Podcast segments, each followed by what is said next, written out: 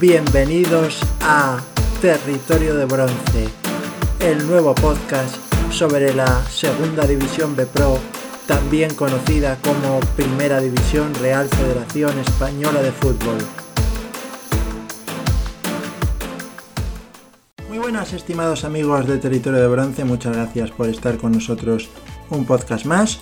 En esta ocasión nos toca hacer un repaso a la previa de la jornada número 7, los partidos que se disputarán el próximo fin de semana. En el grupo 1, el viernes se celebrará un único partido, que será el que enfrentará al Bilbao Athletic y al Celta B a las 7 de la tarde. Duelo entre filiales, está mejor posicionado el Celta B, pero bueno, es verdad que la diferencia tampoco es tan grande, puesto que el Bilbao Athletic tiene 8 puntos y el Celta B tiene 10. Veremos a ver lo que sucede en este partido un conjunto bilbaíno que está estando bastante irregular a lo largo de la temporada y el Celta B que bueno, el último partido fuera de casa lo perdió frente al Calahorra, pero veremos a ver si es capaz de puntuar el Lezama. Dentro de los partidos del sábado, el Racing de Santander se medirá al Club Deportivo Calahorra, un Racing de Santander que en su último encuentro liguero cosechó un empate frente al Racing de Ferrol y que llega a este partido ubicado en la sexta posición, a solo un punto de los puestos de playoff, intentará pues poder acceder a ellos. Para el Calahorra una victoria también le permitiría meterse arriba, seguramente no en playoff porque hay muchos equipos que están por delante, pero le asentaría en la zona templada de la clasificación.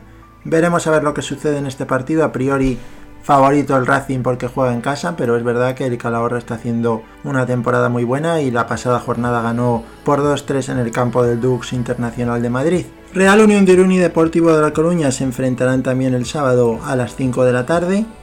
El conjunto gallego que llega a Irún tras haber empatado en Riazor frente a la Sociedad Deportiva Logroñés y haber perdido hace dos jornadas contra los unionistas de Salamanca y tiene pues la necesidad de de puntuar fuera de casa si no quiere pues bajar posiciones.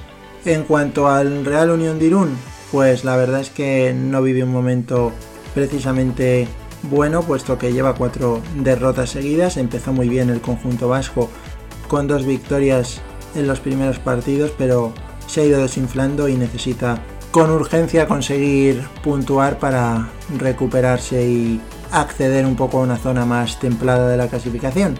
Siguiente partido que mencionamos en nuestro repaso a la previa de la jornada número 7. El sábado también, el Extremadura Real Valladolid Promesas a las 7 de la tarde. Un duelo al que el Real Valladolid Promesas llega con muchas urgencias, puesto que el conjunto de Julio Batista es penúltimo con solo 3 puntos. Por su parte, el Extremadura, que está en el puesto 14 con 8 puntos, y que de conseguir la victoria pues se podría situar en posiciones templadas de la clasificación. Para cerrar el sábado en el grupo 1 se enfrentarán la Cultural Leonesa y el Talavera, un conjunto el talaverano que necesita puntuar para abandonar los puestos de descenso y para que también pues, pueda coger algo de aire Víctor Cea que está siendo cuestionado en los últimos partidos. Por su parte, la cultural leonesa que buscará obtener la victoria, una cultural que está teniendo un inicio de liga un tanto irregular, sin lugar a dudas. El domingo, Zamora y Rayo Majadahonda se enfrentarán a las 12 de la mañana. Un Zamora que tiene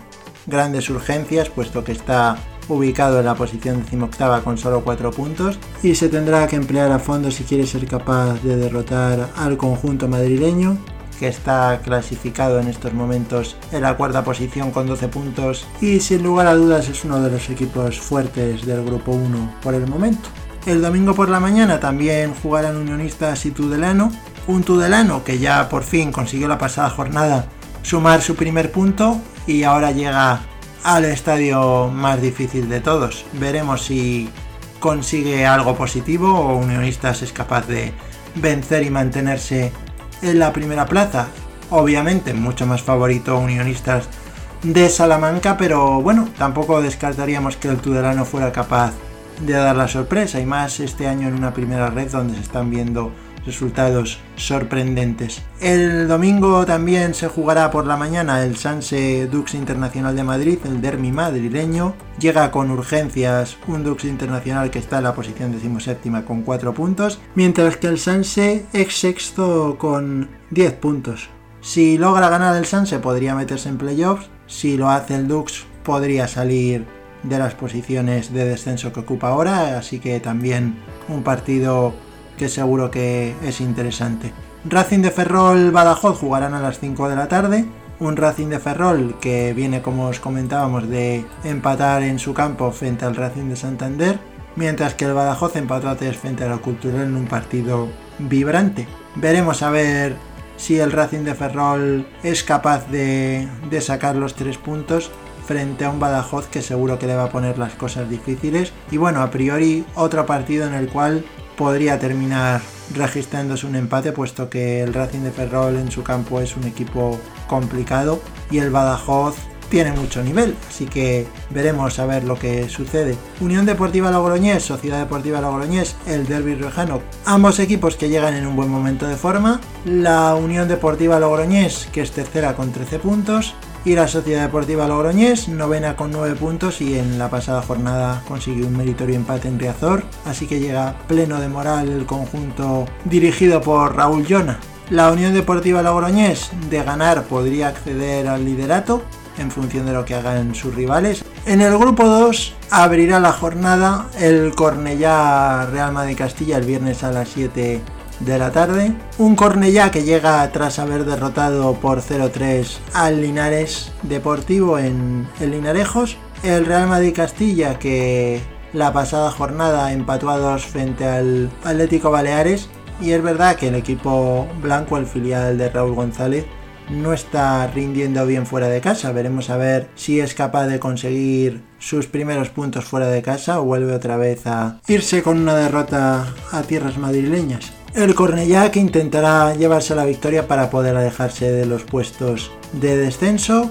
Siguiente partido que os pasamos a comentar, el Nastic de Tarragona Sabadell, que será ya el sábado a las 5 de la tarde.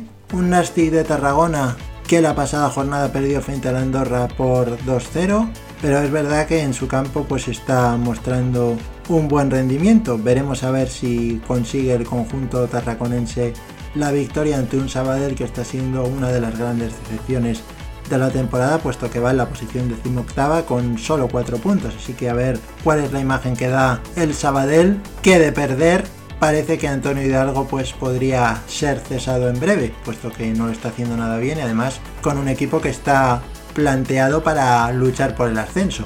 El sábado a las 5 también se medirán el San Fernando contra la Balona, la Real Balompédica Linense, en un partido donde está por ver qué imagen se verá del San Fernando, que la pasada jornada fue capaz de ganar en el campo del Collao al Alcoyano, pero que la anterior perdió en casa contra el conjunto del Sevilla Atlético. Veremos a ver, como hemos dicho, si vemos ese San Fernando luchador y batallador que consigue sacar adelante los partidos o se ve el San Fernando de las primeras jornadas que no terminaba de funcionar bien. En cuanto al conjunto de la balona, la verdad es que la pasada jornada hicieron un buen partido frente a Ocam Murcia y bueno, veremos si fuera de casa muestran una mejor imagen que la que se pudo ver en el estadio Johan Cruyff contra el Barcelona B donde no estuvieron a buen nivel. Más partidos que comentamos dentro del grupo 2. UCAM Murcia Castellón que se jugará el sábado a las 7 de la tarde.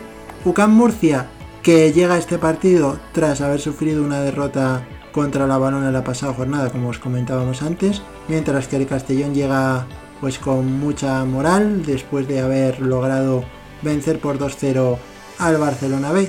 Partido que pensamos que va a estar muy igualado y veremos a ver si alguno de los dos termina llevándose el gato al agua o concluye en un empate el partido. Para el Castellón pues es importante seguir sumando puntos puesto que está situado todavía en posiciones en cierto modo bajas de la clasificación puesto que está en el puesto número 13 y para el UCAM Murcia tres cuartos lo mismo puesto que está noveno con 8 puntos pero de perder ese partido pues podría acercarse a los puestos de descenso.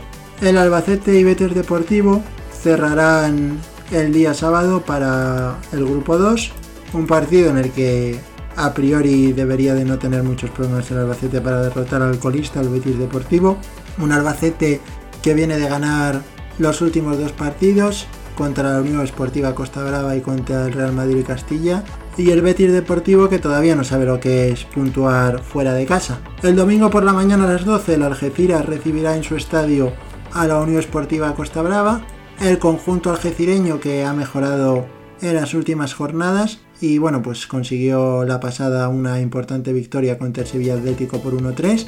Veremos a ver qué imagen muestra el Algeciras en este próximo partido. La Unión Esportiva Costa Brava que buscará puntual en un campo difícil, el estadio del Nuevo Mirador. Veremos a ver lo que sucede en ese partido. Atlético Sanluqueño y Alcoyano también serán de los que jueguen el domingo por la mañana. La Leti, que llega a este partido reforzada por la victoria lograda en la pasada jornada en el campo del Betis Deportivo por 0-3. Y en el caso del Alcoyano, pues es verdad que no está estando bien en las últimas jornadas y ha cosechado sendas derrotas. Pero bueno, esto ya sabemos cómo es el fútbol, en cualquier momento puede volver a aparecer el buen juego que mostró el conjunto alicantino en las primeras jornadas de liga. Atlético Baleares y Linares Deportivo también se enfrentarán a las 12 del mediodía. El equipo baleárico que es claro favorito en este encuentro, frente a un Linares que la pasada jornada perdió 0-3 frente al Cornellá. Tiene, como bien sabéis, nuevo entrenador. Bueno, va a cumplir ya su tercer partido al frente del Linares, Alberto González, el que fuera entrenador la pasada campaña. Y habrá que ver si el modelo de juego que quiere ir implantando en el equipo linarense pues se va, se vaya viendo sobre el terreno de juego y se va plasmando y sobre todo una mayor solidez defensiva. No es un rival fácil el Atlético Baleares, puesto que es de los candidatos claros a playoffs.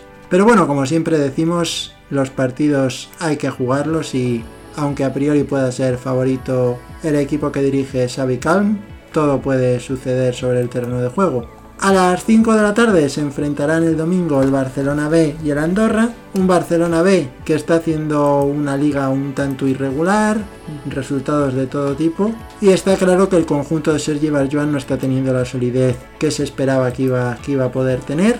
El Andorra pues está haciendo un inicio de campeonato bueno teniendo en cuenta que ha tenido rivales de mucha entidad y estaremos atentos a lo que pueda hacer en esta jornada el conjunto andorrano. Por último os comentamos la previa del Villarreal B Sevilla Atlético. Sin duda el líder del grupo 2, el Villarreal B, que es el claro favorito para llevarse la victoria en este partido. Veremos a ver si los de Paco Gallardo reaccionan y pueden dar una buena imagen, porque pues no están teniendo un buen inicio de campeonato. Así que veremos a ver también cómo se desarrolla el partido y si el Villarreal es capaz de ganar con cierta holgura el encuentro y mantiene su liderato. Así que con esto ya damos por terminado lo que es el resumen de la previa de la jornada número 7, que estamos seguros de que pues traerá cosas interesantes y que ya sabéis que podéis seguir a través de nuestra cuenta en Twitter arroba la primera ref y por supuesto los partidos de televisión